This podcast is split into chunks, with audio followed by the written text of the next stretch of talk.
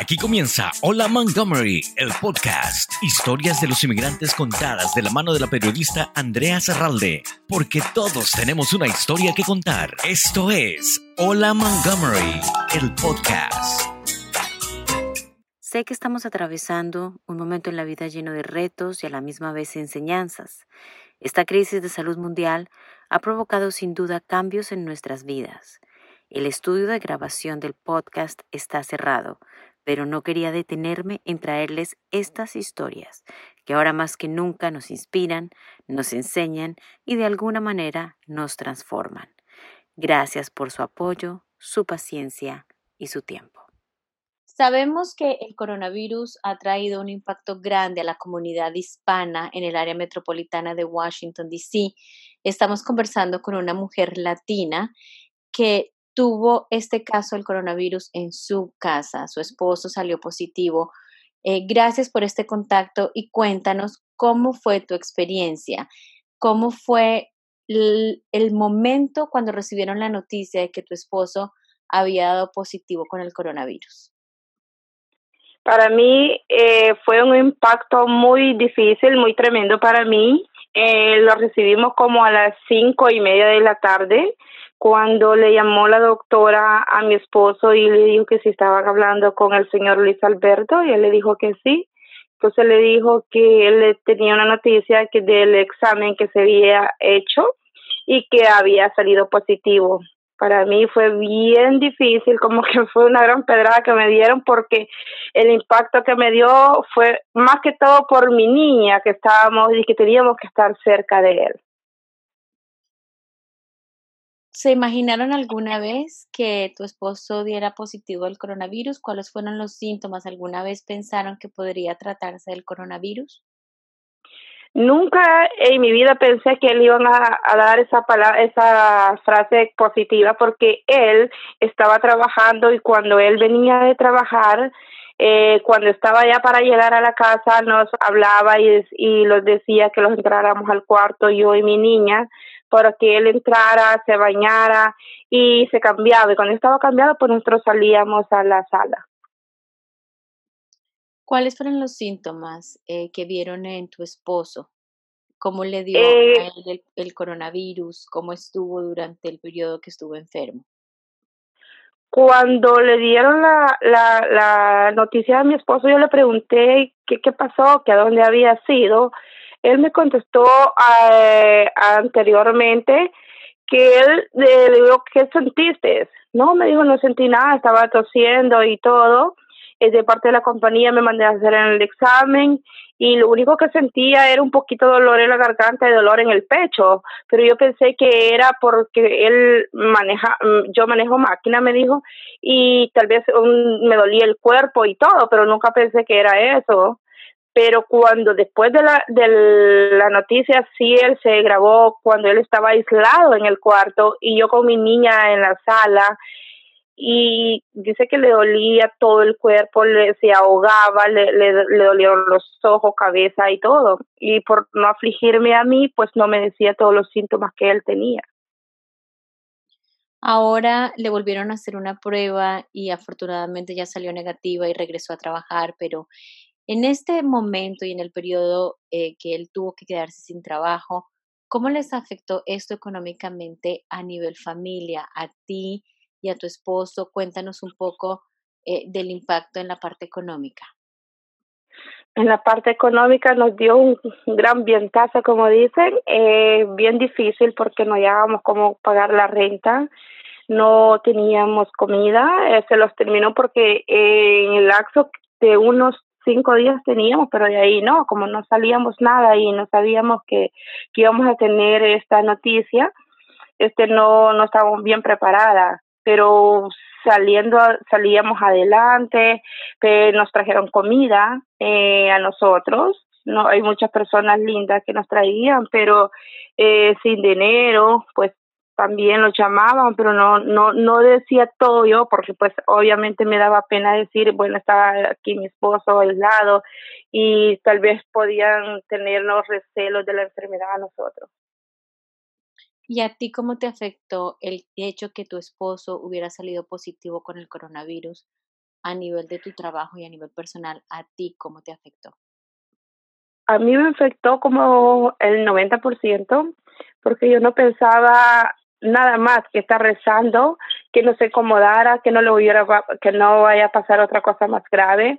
Por mi niña que yo estaba, decía yo voy a quedar sola con mi niña, le hacía una cosa, le hacía otra para que él se pudiera aliviar él le hacía unos té a él con medicina y todo. Lo más que todo me afectó más cuando yo tenía que dejar la comida en la puerta y cada vez que él salía al baño tenía que estar lavando el baño, desinfectando con cloro, con vinagre, con todo lo que había yo solo eso pasaba haciendo.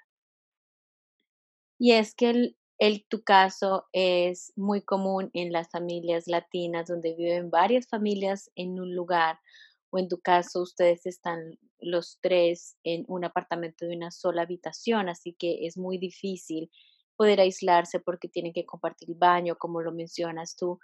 Eh, tú y tu hija debieron prácticamente mudarse a la sala mientras que él estaba recuperándose.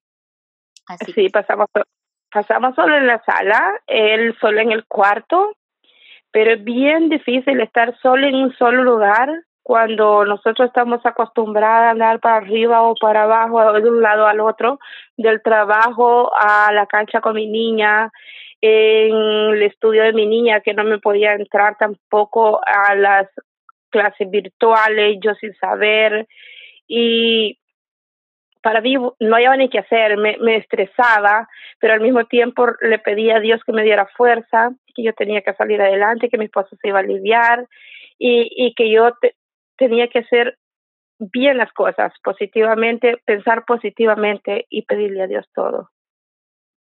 Uno de tus mayores sustos, me imagino, fue el pensar en tu hija.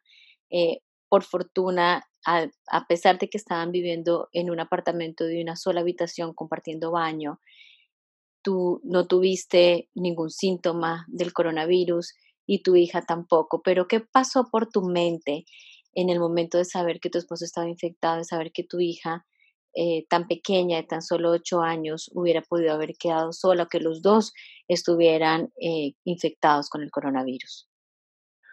Uy, si eso lo pensé no solo una vez, sino que cada instante lo pesaba y que pensaba que yo iba a quedar así en el aspecto que yo también eh, no tengo una enfermedad que es la prediabetes, tengo colesterol, tengo varias cosas que me podían afectar a mí y yo pensaba en mi hija.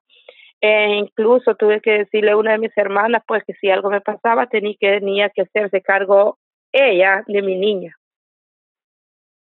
Y ahora, ¿cómo está la situación de ustedes? Eh, cuéntanos un poco cómo han avanzado. Eh, ya tu esposo regresó a trabajar. Eh, ¿cómo, es, ¿Cómo están actualmente? Pues ahorita estamos bajo todavía, pero vamos saliendo adelante. Él está trabajando, yo no estoy trabajando, estoy cuidando a mi niña. Esto no no es no es mucho bajo, está muy bajo el trabajo y no se puede. Esperamos que Dios nos permita seguir eh, al mediado de junio cuando reabran las las oficinas del condado acá. ¿Cómo ves tú la situación y el futuro en general de toda la comunidad hispana? En el sector donde tú vives hay muchas familias hispanas y hay muchos contagios también. ¿Cómo ves tú el futuro de los hispanos y las familias de nuestra comunidad respecto al coronavirus? Mire, se ve bastante, eh, no se ve avanzado porque directamente ahorita en el, en el estado, en el barrio donde yo vivo, hay, eh, son apartamentos y demos gracias que yo vivo en un solo apartamento. Y aquí eh, en, la, en el barrio donde vivimos hay apartamentos de cuatro y a veces no, sol, no solo vive la familia como yo vivía, aquí vivimos que solamente tenemos un cuarto y todas las personas habitan con un solo baño con diferentes familias. Uno llega a alquilar un cuarto, digamos, por ejemplo, hay un hay una persona que tiene un apartamento de cuatro cuartos, tienen alquilado tres cuartos más con diferentes personas y con un solo baño. Y e, y ese ese es el peligro para mí, lo que yo he pasado, que estas personas las tengan en esos apartamentos. ¿Qué mensaje le puedes dar tú al gobierno eh, que ayude a la comunidad latina es, tiene los números más altos en este momento de personas infectadas con el coronavirus. ¿Qué mensaje le das tú al gobierno en estos momentos? Mire, al gobierno yo sé que, que es bastante difícil tal vez para él es tener tanto decir hispano porque han abierto muchísimas eh, oficinas hasta playas donde ahorita por lo menos todavía no hubieran de estar abiertos para que, que vea la, la comunidad que tiene que estar todos en, en casa y que nos apoyen a nosotros los hispanos. Y, y un mensaje que él se ponga la mano en la conciencia, que todos somos seres humanos, que todos valemos por igual, eh, no que solo que tengamos papeles o no tengamos papeles nos ayuden. En este momento es donde necesitamos la hermandad de, de todos nosotros y de él por ser el, el, la persona idónea que está llevando en línea este, este país. Muchísimas gracias por compartir tu experiencia con nosotros, gracias por abrir tu corazón, por contarnos cómo te sientes y nos alegramos mucho que tú y tu familia ahora están bien, que tu esposo salió adelante, que se siga recuperando y esperamos que sean buenas noticias también para tantas familias latinas que están sufriendo en este momento esta crisis de salud mundial. No, un mensaje para todas las personas que habitamos en este país y para todo el mundo también, que tenemos que tener nuestra mascarilla al salir porque todavía no ha pasado este virus. Tenemos que estar pendientes, en lavarlo las manos, en estar, tener cerca a nuestros hijos, porque eso es lo que más nos preocupa, los niños, que no estén afuera, que estén dentro de la casa, que los concienticemos que, que, que estar adentro no es tan fácil, pero que tenemos que salir adelante, eh, primeramente con la fe en Dios, segundo con la hermandad que tenemos que tener todos los seres humanos. Gracias por este contacto para Montgomery Community Media y esperamos poder escucharte en otra oportunidad con mejores noticias. Gracias a ustedes y muchas bendiciones. Gracias por su preferencia. Hola Montgomery, el podcast. Entrevistas diferentes que cuentan las historias de los inmigrantes. Conducido por Andrea Zarralde, quien invita a los protagonistas a contar sus historias. Una producción de Montgomery Community Media.